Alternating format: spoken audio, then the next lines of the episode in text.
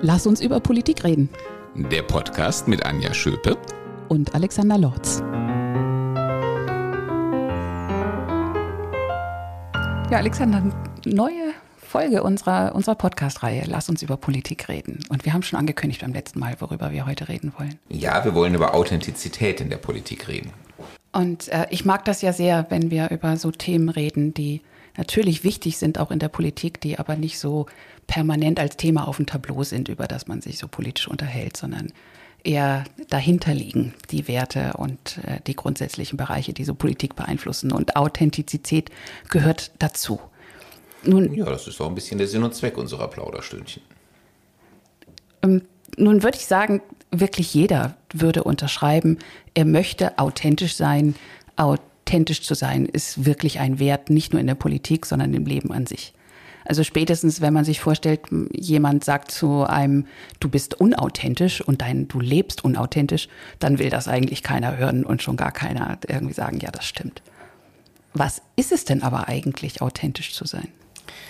Ja, das ist natürlich die logische Eingangsfrage. Immer erstmal schön den Begriff definieren, über den man diskutieren will. Zu wissenschaftlich sind wir unterwegs. Hab ja auch einen Professor hier. Ja, das ist äh, genau. Erstmal die Kategorienbildung vornehmen. Ähm, ich würde aber trotzdem gerne mit einem anderen Satz anfangen. Und mhm. zwar mit den beiden Dimensionen von Authentizität oder jedenfalls, warum man die Authentizität so einfordert. Das hat ähm, quasi eine Innen- und eine Außendimension. Äh, die Innendimension, und darauf hast du eben angespielt, ist die, äh, dass äh, natürlich wer nicht authentisch ist, wer sozusagen eben nicht sein Leben lebt, sondern irgendwas anderes, ähm, irgendwelche anderen Vorstellungen, dass ähm, der oder die dann auch über kurz oder lang eigentlich unglücklich wird. Ähm, also man kann sich ja nicht sein Leben lang verstellen, man kann sich nicht sein Leben lang auch irgendwelchen Dingen nachjagen, hinter dem man eigentlich gar nicht her ist nur wenn man glaubt, dass das von einem erwartet wird. Irgendwann rächt sich das. Irgendwann kommt der Punkt, wo solche Menschen entweder, ja, es gibt dann die unterschiedlichsten Reaktionen, äh, in Depression verfallen oder ähm, die Leidenschaft haben, einfach auszubrechen aus allem, äh, alles wegzuwerfen, hinter sich zu lassen. Ähm, also es kommt dann zu, einfach zu ungesunden, massiven Reaktionen, wenn man zu lange äh, quasi an sich selbst vorbei oder gar gegen sich selbst lebt und arbeitet. Ähm, aber, weil wir über Politik reden, äh, gibt es darüber hinaus eben auch die externe Dimension. Und da gibt es eine sehr interessante Wahrnehmung, die, glaube ich, auch jeder Kommunikationsberater unterschreiben würde, nämlich, ähm, dass man auch nur, wenn man authentisch ist, ähm, erfolgreich ist. Also ähm, man kann sich natürlich versuchen, immer zu verstellen und in der Politik wie in vielen anderen Bereichen ist sicherlich auch immer ein gut Teil Schauspielerei dabei. Schauspielerei meine ich jetzt nicht negativ, also Schauspielkunst gerne, wenn das der positivere Begriff ist. aber äh, auf Dauer geht das eben nicht. Ähm, es gibt den schönen Satz, äh, das schöne Bonmot, äh, man kann ein paar Leute für eine lange Zeit täuschen und ähm, viele Leute für eine kurze Zeit, aber man kann nicht viele Leute für lange Zeit täuschen. Und das gilt auch für jede Form der Verstellung. Ähm, irgendwann merken das einfach die Leute. Und alle, auch alle Wahlergebnisse ähm, der letzten Jahre zeigen eigentlich, ähm, dass äh, die Menschen gerne Typen wählen, ähm, dass die Menschen Personen äh, ihr Vertrauen schenken, mit denen sie vielleicht gar nicht mal hundertprozentig übereinstimmen, aber wo sie einfach das Gefühl haben, die meinen es ehrlich.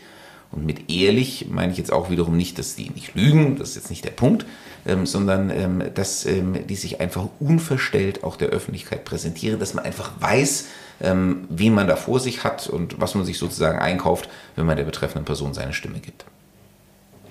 Und geht das eigentlich mit den Rollenerwartungen überhaupt? Ja, das ist die, spannende Frage, die direkt daran anknüpft. Ähm, denn Authentizität ist wunderbar.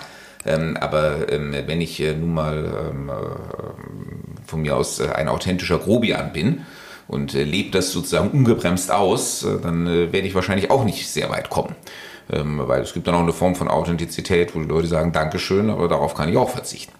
Ähm, das heißt, ähm, es gibt immer auch einen gewissen Spielraum, äh, wo man ohne sich selbst aufzugeben, ohne sich selbst zu verleugnen, ähm, aber trotzdem äh, natürlich auch eine Rolle spielen kann. Deswegen kam ich vorhin auch auf die Schauspielkunst ähm, bestimmte Erwartungen äh, bedienen möchte, wo man vielleicht bestimmte Seiten der eigenen Persönlichkeit auch mal zurücknimmt, nicht so nach außen ähm, zum Vorschein bringt, dafür vielleicht andere hervorkehrt, wo man das Gefühl hat, das ist gerade einfach mehr angesagt. Ähm, und ähm, das alles ähm, so äh, zu handhaben, dass man quasi den maximalen Effekt erzielt, ohne die Schwelle zu überschreiten, an der man seine Authentizität verliert. Das ist die wahre Herausforderung. Wie authentisch kann man sein, was wirklich das eigene Wesen angeht in der Politik? Wie viel von dem eigenen Charakter und der eigenen Persönlichkeit kann man zeigen, würdest du sagen? Oder äh, gibt es da überhaupt eine Grenze? Wir haben ja sehr über äh, eher inhaltliche oder Überzeugungsauthentizität gesprochen. Ja, weil es da einfach einfacher zu fassen ist. Deswegen bin ich froh, dass wir damit angefangen haben. Aber du hast natürlich völlig recht. Ähm, die Frage nach Authentizität zielt ja eigentlich weniger auf politische Überzeugungen, weniger auf Inhalte, als vielmehr eben auf das innere Wesen, auf die eigene Persönlichkeit. Und ähm, aber ich würde sagen, der Satz, den ich zuletzt gesagt habe, man muss flexibel sein, ohne sich selbst zu verleugnen, ähm, der gilt auch für die eigene Persönlichkeit. Man kann es auf der politischen Bühne gar nicht vermeiden, dass man die eigene Persönlichkeit auch nach außen kehrt. Das wird niemandem gelingen, seine Persönlichkeit also komplett zu verstecken und auf der Bühne wirklich nur irgendeine Rolle zu spielen, weil wie gesagt, die Menschen merken das. Äh, sie merken das und dann halten sie jemanden auch für unaufrichtig, unauthentisch. Äh, sie merken, irgendwas ist nicht richtig und so jemandem folgen sie dann auch nicht. Ähm, also man muss seine Persönlichkeit mit einbringen, damit man auch Überzeugungskraft entfalten kann. Ähm, aber äh, man sollte sich natürlich nicht unbedingt nackig machen. Ähm, das ist das, was auch viele schon in der Politik erfahren haben, die sich dann halt zu sehr, was sich mit dem Boulevardjournalismus oder so eingelassen haben, äh, sozusagen ihr ganzes Privatleben aufgeblättert haben und dann plötzlich erlebt haben, dass ihnen das dann irgendwann alles wieder vorgehalten wurde. Ähm, vor allem, wenn sie halt ähm, vielleicht den Ansprüchen, die sie selber mal aufgestellt hatten, dann äh, selbst nicht mehr genügten. Und das weiß man ja nie, wie einem das im Leben geht. Also deswegen ähm, versuche ich immer durchaus sparsam zu sein, ähm, nicht zu viel von mir preiszugeben, ähm, aber trotzdem gebe ich natürlich genug von mir preis, ähm, dass die Menschen einfach merken, dass wo, warum ich Politik betreibe, wofür ich in der Politik einstehe, das bin wirklich ich. Und ähm, das folgt nicht irgendeinem äh, äußeren Interesse, ähm, sondern das entspringt, ich sag mal, meiner Leidenschaft, äh, meinem Engagement, ähm, weil ich das einfach will. Äh, wenn ich das nicht rüberbringen könnte, dann hätte ich auch keinen Erfolg. Ich äh, muss gerade dran denken, dass das mit Politikern ja generell immer verknüpft wird. Ihr, ihr macht es ja auch, weil ein ganz entscheidender Antrieb ist, weil ihr die Macht haben wollt, weil ihr gewisse Posten haben wollt. Deswegen, ist, es klingt sehr idealistisch. Ähm, es muss die eigene Überzeugung sein und dafür trete ich ein und deswegen mache ich das. Ist das wirklich so? Oder wie groß ist so der Anteil dessen, äh, wo man auch seine persönlichen Interessen natürlich hat? Das macht ja auch Spaß. Sonst würde man ja auch nicht machen, ähm, solch, äh, sich solchen Ämtern zu stellen, oder? Ja, klar. Das, sonst würden wir auch den ganzen Stress nicht auf sich nehmen, auch natürlich die Anfeindungen, denen man ausgesetzt mhm. ist. Also man muss ein gewisses Grad an Extrovertiertheit mitbringen weil es gibt auch die Strippens hier im Hintergrund, das ist wieder eine andere Spezies, aber ich rede jetzt mal wirklich von denen, die auch draußen sich auf der Bühne zeigen. Ähm, die haben natürlich ähm, auch Freude an der Selbstdarstellung, ähm, haben Freude daran, äh, Einfluss auf andere Menschen auszuüben, zu sehen, was da zurückkommt. Das ist wie auch ein, ein guter Redner, äh, der immer vom Feedback auch seines Auditoriums lebt. Es gibt ja nichts Schlimmeres für einen Redner, als wenn er irgendwo in so einen äh, leeren Raum hineinspricht. Das war übrigens ein Problem während der Pandemie in diesen Digitalkonferenzen. Man das ähm, ist wie, redet zu einer Wand aus schwarzen Videokacheln. Wie Selbstgespräch vom Spiegel. So ungefähr, ja. äh, genau. Also das, das ist ganz schlimm. Wenn, äh, diese Menschen, die auch die Bühne betreten, leben auch davon, dass etwas zurückkommt auf die Bühne, was sie wieder aufnehmen und was sie weitertragen können. Ähm, und natürlich äh, ist die Macht, das ist in Deutschland immer so ein negativ besetzter Begriff, aber ich würde immer sagen, es geht ja um Gestaltungsmacht. Und äh, natürlich ist der Gedanke, ähm, ich mache irgendwie einen Unterschied. Ähm, ich bewege irgendetwas, wo ich sage, wenn ich nicht da gewesen wäre, dann äh, wäre das so nicht gekommen. Ähm, natürlich ist das, verschafft das eine tiefe innere Befriedigung. Also, aber das würde ich trotzdem auch noch mit äh, zum Idealismus zählen. Ich kenne eigentlich vor allem von den jungen Menschen, ich habe ja auch mal in der Jungen Union angefangen, ich kenne eigentlich von den jungen Menschen, äh, die sich in diesem Alter in Politik engagieren, kenne ich eigentlich kaum jemanden, der nicht aus Idealismus da reingegangen wäre. Also ähm, man macht sich auch mit 20 Jahren normalerweise keine Gedanken darüber, ähm, welches politische Hauptamt man später im Leben mal bekleiden will, sondern man äh, geht einfach aus Lust und Freude rein und alles andere ergibt sich dann so. Und die wenigen Ausnahmen, äh, die ich kenne, ähm, denen man wirklich schon mit Anfang 20 angemerkt hat, dass die eigentlich nur überlegt haben, wie komme ich jetzt möglichst schnell an welchen Posten, die haben diesen Posten eigentlich nie bekommen. Nee, in der Politik nicht. Das gibt es in eher in anderen Bereichen, glaube ich, dass man es dann trotzdem schafft. Ja, das glaube äh, ich auch. Die, die so äh, wirklich ganz berechnend nur gucken, wann kann ich die höchste Besoldungsstufe oder in der freien Wirtschaft halt anders erreichen. Genau. Ja, das stimmt. Und deswegen glaube ich auch, das Level an Authentizität, was in der Politik verlangt wird, ist ein wesentlich höheres. Äh, einfach weil das mediale Scheinwerferlicht ganz anders da drauf liegt. Äh, man kann sozusagen nicht im Verborgenen agieren oder jedenfalls nur bis zum gewissen Grad. Und ähm, weil dieser Anspruch ähm, äh, an Authentizität höher ist, ähm, weil man also mehr sozusagen von sich einbringen muss, äh, um Erfolg zu haben, deswegen ist entgegen dem weit verbreiteten Klischee ähm, diese Spezies, das, ähm, äh, ich schaue nur auf meinen persönlichen Vorteil, äh, in der Politik, glaube ich, sogar seltener ausgeprägt ähm, äh, als in anderen Bereichen. Ja. Ähm, äh, eben genau, weil ähm, sozusagen der Aufwand, den man betreiben muss, um das zu verstecken und um dann zum Erfolg zu kommen, äh, wesentlich höher ist ähm, als in Bereichen, die eben nicht unter medialer Kontrolle Ja, sind. das habe ich so noch gar nicht gesehen. Aber ja, ich, ich glaube, du hast da total recht. Weil, also das, was ja auch unterschätzt wird oft, was ich auch erst so anfing, so äh, ein bisschen zu verstehen, als ich so ein bisschen näher ranrückte, welche Überzeugungskraft man intern, also innerhalb der Partei auch schon geleistet haben muss, um überhaupt irgendwo für, für gewisse Ämter oder Listenplätze oder so in, in, in Erwägung gezogen zu werden. Das sieht man als Normalwähler ja nicht, sondern dann denkt, aha, du willst das halt werden, weil du dann schick Minister bist oder sonst was. Und man kann es auch nicht bleiben, wenn man, wenn man diese Form von authentisch sein nicht hat. Das ist richtig. Und normalerweise so Karriere, da reicht es ja oft, wenn ich die entsprechenden Chefs, die dann irgendwie für den nächsten Posten auswählen, überzeuge. Da brauche ich für den Rest der Welt nicht authentisch zu sein. Da kann ich mich eher verstellen, ja. Das ist, das ist richtig. Ähm, Schöner hätte ich es jetzt auch nicht zusammenfassen. das, war, das war gar nicht als Zusammenfassung gedacht, sondern ähm, ja, ich, das sind so die Momente, die ich total mag, weil das dann irgendwie in dem, in dem Austausch so äh, mich in das nächste Räumchen führt, der, oh Gott, Erkenntnis, jetzt bin ich pathetisch unterwegs. ja, aber dieses Lass uns über Politik reden und äh, einfach, da, ja, das ist ja das, ich mag das einfach so ein bisschen, den Blick zu erweitern und irgendwie das ein bisschen besser zu verstehen.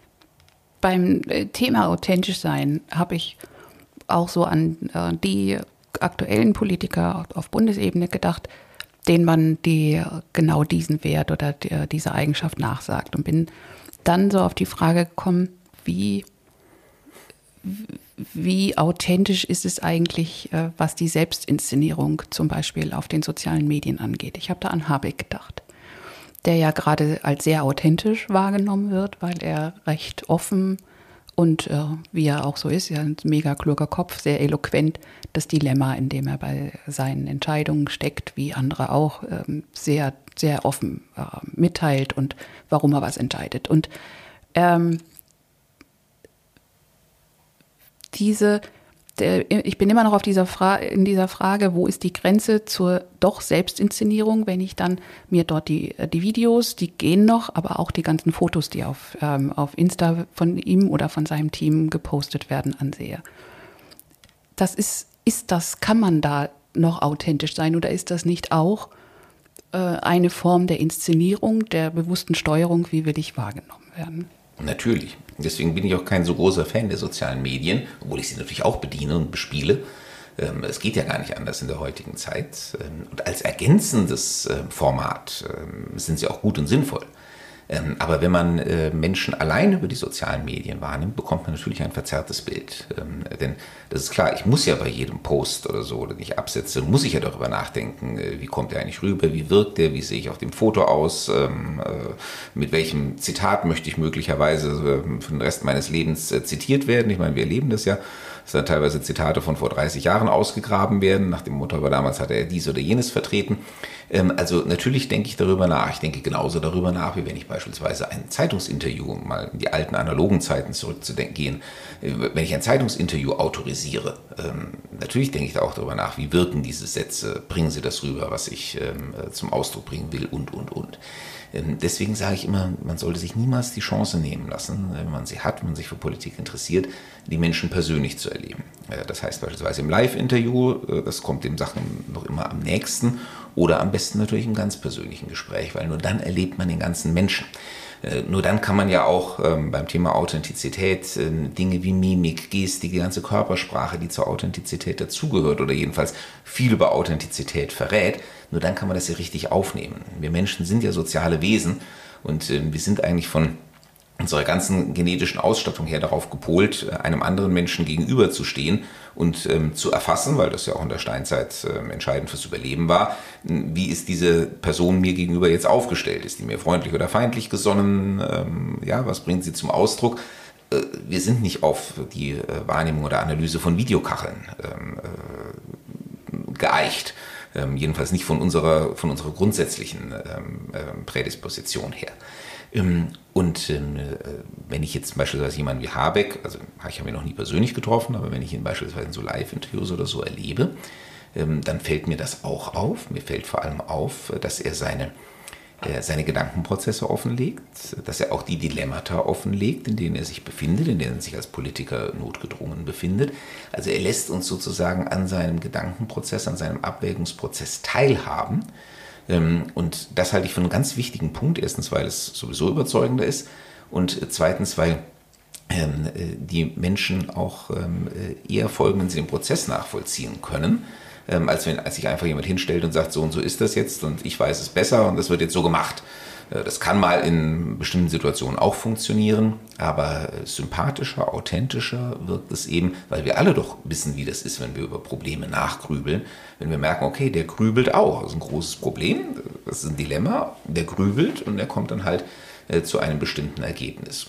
Und er hat auch die Möglichkeit, auch durchaus zuzugeben, äh, wenn man sich geirrt hat auch einfach zu sagen, ja, das habe ich, was weiß ich, vor drei Monaten noch anders gesehen, aber ich habe jetzt aus diesen jenen Gründen meine Meinung geändert. Auch das ist etwas, was wir alle von uns selber kennen. Und jemand, der den Anspruch stellt, dass sich äh, ein Politiker niemals irren dürfte, ähm, der geht sowieso mit der falschen Haltung ran. Also deswegen ähm, ist das alles ähm, sehr gut und überzeugend, was jemand äh, wie Habeck beispielsweise rüberbringt. Auch hier muss man freilich dazu sagen, man darf es nicht übertreiben wenn ich ähm, alle zwei Tage äh, einen Grübelprozess offenlege oder alle zwei Tage sagen muss, oh, da habe ich jetzt aber anders, da habe ich mich geirrt. Schon mal in einer Folge. Kommt irgendwann der Punkt, ähm, wo die Menschen auch sagen, also Momentchen mal, ähm, äh, wo ist denn, äh, ich vermisse jetzt aber mal die klare Linie. Der muss doch mal wissen, wo er wirklich hin will. Also auch hier kommt es wieder darauf an, die richtige Balance zu treffen. Mhm. Aber ist das nicht, äh, in diesen Topf fallen nicht da auch noch andere Dinge, als jetzt äh, nur irgendwie authentisch zu sein? Ähm, denn also äh, Karl Lauterbach, würde ich sagen, ist auch authentisch. Der ist auch so, wie er auftritt. Da ist aber bei weitem nicht diese Überzeugungs- und Strahlkraft vorhanden, wie jetzt bei Habeck. Ähm, Karl Lauterbach sagt auch, uff, da habe ich mich jetzt aber geirrt. Äh, das wird ihm aber doch irgendwie übel genommen oder übler genommen. Also die authentisch zu sein, also sich nicht, würde ich jetzt mal sagen, im Sinne von Glaubwürdigkeit und sich nicht komplett verstellen. Da, aber das ist, glaube ich, nicht alles, was in die, in die Waagschale des, der Habenseite fallen muss, um, um wirklich Wirkung zu entfalten. Absolut. Ähm, wobei ich sagen würde, bei Karl Lauterbach war es auch eine Zeit lang so, ähm, dass der sehr überzeugend rüberkam. Natürlich gehören da auch solche Dinge wie Sympathiewerte beispielsweise rein. Ich meine, Robert Habeck ist einfach ein, auch, kommt als Mensch auch sympathisch rüber, jedenfalls für die meisten. Äh, das kann man jetzt bei Karl Lauterbach nicht unbedingt sagen. Ich kenne den auch nicht persönlich. Ich weiß überhaupt nicht, wie der als Mensch ist. Vielleicht ist das ein ganz toller Typ, ähm, äh, den man eigentlich, äh, wenn man ihn persönlich kennt, gern haben muss. Ähm, aber äh, sein mediales Auftreten ist jetzt nicht so, dass man äh, ihm in den Hals fallen möchte. Ähm, und äh, Menschen, die natürlich. Das fände er wahrscheinlich auch nicht gut. Das vielleicht auch noch. aber wie gesagt, ich kenne ihn persönlich überhaupt nicht. Also ich kann wirklich nur sein mediales Auftreten beurteilen. Und ähm, aber äh, Sympathie ist ein sehr guter zusätzlicher Faktor hier. Wer einen grundsätzlichen Sympathiewert mitbringt, ähm, der muss auch dann ähm, bei Frage Authentizität, Überzeugungskraft eine wesentlich niedrigere Schwelle nehmen, weil er sozusagen schon ein Prä hat, einfach durch den Sympathiewert. Ähm, wer jetzt eher nicht so sympathisch rüberkommt, bei dem sind die Anforderungen an die anderen Faktoren natürlich umso höher. Ähm, und ähm, ja, äh, und da Karl Lauterbach ganz wesentlich auch davon gelebt hat, dass er einfach äh, sagte, ich weiß es besser, ne? ich bin der Experte, ich habe hier die Ahnung. Wenn natürlich jemand sich ein solches Image auch zulegt, äh, nach dem Motto, ich bin einfach derjenige, der es hier am besten weiß, ähm, solche Menschen können sich natürlich auch wesentlich weniger ähm, beispielsweise Eingest Fehlereingeständnisse leisten, weil das den Nimbus, den sie sich selbst gegeben haben, in Frage stellt ähm, als jemand, ähm, der von vornherein das Auftreten hat, wie beispielsweise Robert Habeck, und sagt, nee, ich nehme überhaupt nicht für mich in Anspruch, dass ich das jetzt alles besser weiß. Ähm, äh, und deswegen nehme ich euch auf meine Gedankenreise mit, ähm, damit ihr seht, wie ich ähm, bei meinen Entscheidungen ankomme. Und die, diese Kombi ähm, authentisch sein, sympathisch sein, glaube ich, ist, ist wirklich so ein Erfolgsfaktor und dass man eben kaum schauen muss, wo man ein bisschen mehr dazulegen muss, um irgendwie erfolgreich zu sein. Deswegen war ich bei meinem authentischen Grobian. Äh, genau. Also, ähm, weil, man, man, kann nicht sympathisch sein, ohne authentisch zu sein, weil wie gesagt, sonst ähm, haben die Leute das Gefühl, das ist alles aufgesetzt und falsch und wenden sich ab. Ähm, aber man kann durchaus authentisch sein und muss deswegen nicht unbedingt sympathisch sein. Es gibt Menschen, die sind authentisch nicht sympathisch. Ja, und äh, auch die, die völlig falsch unterwegs sind mit ihrer Haltung oder ihren Werten, also schlechte Chefs oder im Extremfall, wenn ich jetzt ans Dritte Reich denke, äh, da kann man auch nicht vorwerfen, dass sie unauthentisch waren. Ähm, aber äh, trotzdem ist das nicht alles. Klar, ähm, es gibt auch authentische Verbrecher, das ist dann die äußerste Steigerung. Und irgendwie äh, gehen wir mal von den Extremen weg. Aber wenn wir halt äh, wirklich schlechte Führungskräfte, ob nun in der Politik oder woanders haben, ähm, dann nützt mir authentisch überhaupt nichts. Äh, außer, dass ich vielleicht irgendwie nicht noch Sorge haben muss, da verstellt sich einer. Und hinter, äh, hinterrücks kriege ich dann doch irgendwie den Dolch in den Rücken. Aber äh, vorne rum macht er oder sie irgendwie auf, auf Freund und äh, kollegial. Das ist ja dann nochmal die schlimmere Variante. Aber wenn jemand das offenlegt, ich, ich bin so und mache trotzdem Quatsch, ist es auch nicht sehr hilfreich. Aber, ja, aber wenn jemand eh schon mit dem Dolch unterwegs ist, dann ist es immer noch schöner, äh, wenn er einem mit offenem Visier entgegentritt, als wenn man den in den Rücken bekommt. Das mögen wir Menschen dann trotzdem immer noch, noch lieber, ja. Und das ist dann eher die, ja, wirklich dieses glaubwürdige ähm, und offen zu seinen eigenen Werten stehen, da, was für uns so wichtig ist. Äh, deswegen würde ich, also ich habe ähm, einen Artikel gelesen, da ging es so in die Richtung, ähm, Authentizität, Authentizität wird total überbewertet und ähm, Politiker ist auch eine soziale Rolle und es geht gar nicht, authentisch zu sein. Wir sollten das endlich mal als die Norm, die wir erwarten, äh, fallen lassen. Ich glaube, das stimmt so nicht. Ähm, sondern es ist irgendwie ein Grundbedürfnis, das wir im, äh, als soziale Wesen haben an unsere Mitmenschen. Das, bitte sei authentisch, damit ich irgendwie weiß, äh, woran ich bei dir bin. Und diese, aber diese Kombi mit der Sympathie, das finde ich jetzt als nur am Beispiel Habeck und seinen Auftritt auf, auf Insta, ähm, da kann man das, glaube ich, ganz gut sehen, weil die Fotos, die finde ich richtig gut. Äh, ich verstehe nichts davon. Ich glaube, die sind nicht einfach mal so mit dem Handy gemacht, schon gar nicht von ihm selbst, sondern schon auch äh, bearbeitet. Gar nicht schlecht, würde ich so als Laie sagen inszenieren ihn aber schon. Der mag so sein, aber als den sympathischen, ganz entspannten. Ich erinnere mich an ein Foto, da saß er dann im Schneidersitz irgendwo auf so einem S-Bahn-Bahnhof mit seinem Aktenköfferchen daneben und hat irgendwie gearbeitet. Ich weiß gar nicht genau. Und solche Dinge. Also das, er wird da schon als als ein gewisser Typ inszeniert. Mag, es mag sein, dass er so ist, das wäre natürlich dann die bessere Variante. Aber was ich sagen will, dieses, diese Sympathieschiene, die wird schon auch sehr gespielt dort. Ja, ist klar. ja auch richtig. Ja, ich meine, wenn ich den Faktor habe, und das kann ich ja messen, mhm. Äh, wäre ich ja blöd, wenn ich das nicht auch versuchen würde, dieses Kapital auszuspielen. Ähm, aber um mal bei dem Beispiel zu bleiben, also ähm, wenn der nicht auch äh, im normalen Leben im Schneidersitz äh, mal da sitzen würde, könnte das mit Sicherheit ähm, auf dem S-Bahnsteig nicht einfach mal so spontan hinkriegen. Jeder, der schon mal Schneidersitz probiert hat, weiß, was ich ja, meine. Okay, das ist dann allein körperliche Grenzen. Aus dem Zweifel, ich denke gerade, ich kann mich dich auf dem Foto im Schneidersitz auf dem S-Bahn-Bahnhof gerade nicht vorstellen. Nee, das passt nicht zu dir. Gestehen, das ist nicht meins. Ähm, wobei ich auch mal Schneidersitz konnte. Also heute muss ich es, glaube ich, nicht mehr probieren. Ähm, aber trotzdem, ja, das, hm. wäre nicht meine Art ähm, und ähm, dann macht es auch keinen Sinn, so eine Pose irgendwie aufzusetzen, weil, wie gesagt, die Menschen haben ein feines Gespür und die sehen sofort, wenn was künstlich ist. Ja, verstehe ich. Und jetzt bleibt zum Schluss noch einmal ein Blick auf eine These, die du in der letzten Folge, als wir das Thema angekündigt haben, aufgestellt hast. Das war nämlich so die, die der Anknüpfpunkt zu unserem letzten Thema. Ähm, und zwar hast du gesagt, immer ähm, dann ist man zum Rücktritt als Politiker gezwungen, wenn man den Anspruch an die eigene Authentizität verliert. Ja, äh, das war natürlich ein bisschen damals als Überleitung zu der heutigen Folge gedacht. Ähm, vielleicht würde ich an dieser Stelle den Begriff der Authentizität jetzt doch wieder rausnehmen.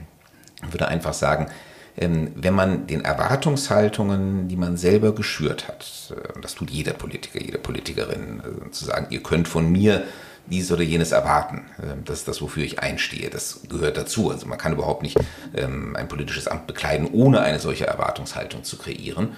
Und ähm, wenn man dann diese Erwartungshaltung verletzt, das ist das, äh, was einem dann üblicherweise den Kopf kostet.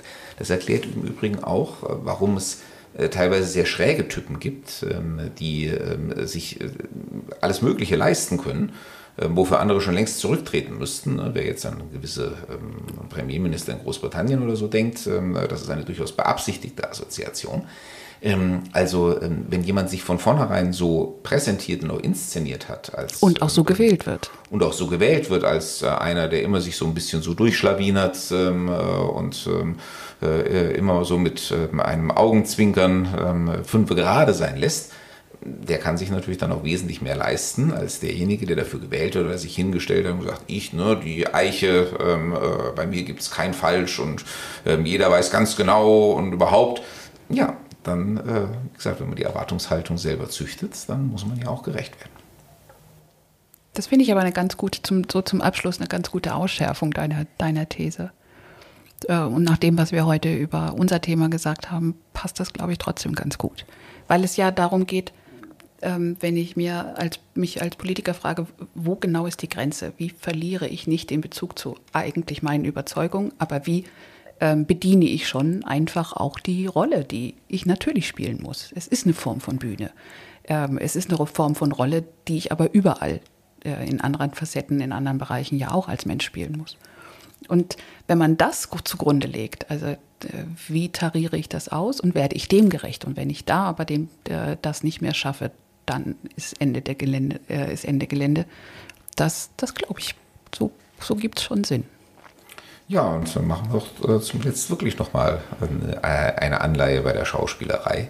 Ähm, ja, es gibt Menschen, ähm, Schauspieler, ähm, die wirklich äh, eine erstaunliche Wandlungsfähigkeit äh, haben und die unterschiedlichsten Typen auf der Bühne verkörpern.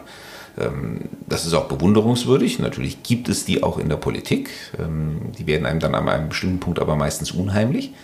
Ähm, aber die allermeisten, die allermeisten Schauspielerinnen und Schauspieler da draußen, äh, die haben doch auch einen bestimmten Typus, den sie verkörpern. Und für den werden sie eingesetzt. In den Rollen betreten sie die Bühne und bestimmte Rollen bekommen sie auch nicht, weil sie die nicht glaubwürdig, authentisch verkörpern könnten. Ja, und das ist mit der Politik äh, ganz genauso. Und man muss halt für sich selber finden, welche Rolle kann ich spielen. Und äh, dann sollte man auch tunlichst nur in dieser Rolle die Bühne betreten. Ja, wobei der entscheidende Unterschied natürlich schon ist, als Politiker spiele ich die Rolle, um wirklich die Realität zu gestalten. Das ist schon was anderes, als wenn ich nach drei Stunden aus dem Theater wieder rausgehe und es hat sich Gott sei Dank die Realität, wenn ich da jemanden einen Mörder habe, verkörpern sehen, nicht geändert. Na klar, ähm, alle Vergleiche hinken. Mhm. Und ähm, die bösen Charaktere, ähm, die wir, äh, die sozusagen dem Schauspiel das Prickelnde verleihen, die wollen wir in der Politik lieber gar ja, nicht auf der Bühne aber das, sehen. das ist, hat ja einfach damit zu tun, eben äh, äh, Welt der Fiktion und Welt der Realität. Aber im Kern hast du völlig recht. Es ist ja genau das. Lass uns über Politik reden. Ja. ja, und wir äh, an dieser Stelle fordern wir ja alle auf. Also wir würden uns total freuen, wenn Sie mit uns diskutieren. Ähm, schreiben Sie uns äh, auf deinen äh, Insta- oder Facebook-Kanälen ähm, oder über deine Website, auch über Mail, was Sie über das Thema denken, was Sie vielleicht auch gerne noch dazugehört hätten oder welche Politiker finden Sie authentisch und warum. Wir freuen uns über alle Beiträge. Genau. Und dann schlagen wir den Bogen hinüber das nächste Mal von der Authentizität zur Resilienz. Auch so ein schöner Begriff, der im Moment aller Munde ist. Den betrachtet oh, ja. nicht individuell jetzt auf Politiker und Politikerinnen bezogen, äh, sondern auf die Gesellschaft insgesamt. Und äh, trotzdem hängt das irgendwie zusammen, weil äh, wenn man sich selbst treu bleibt, dann entfaltet man auch mehr Resilienz. Aber darüber reden wir beim nächsten. Ja, und ich würde sogar schon dagegen setzen, ähm, gerade wenn man sich selbst treu bleibt, dann muss man Resilienz entwickeln weil sonst wird es gefährlich. Lass uns das beim nächsten Mal vertiefen. Lass uns über Politik reden. Danke dir. Bis dann.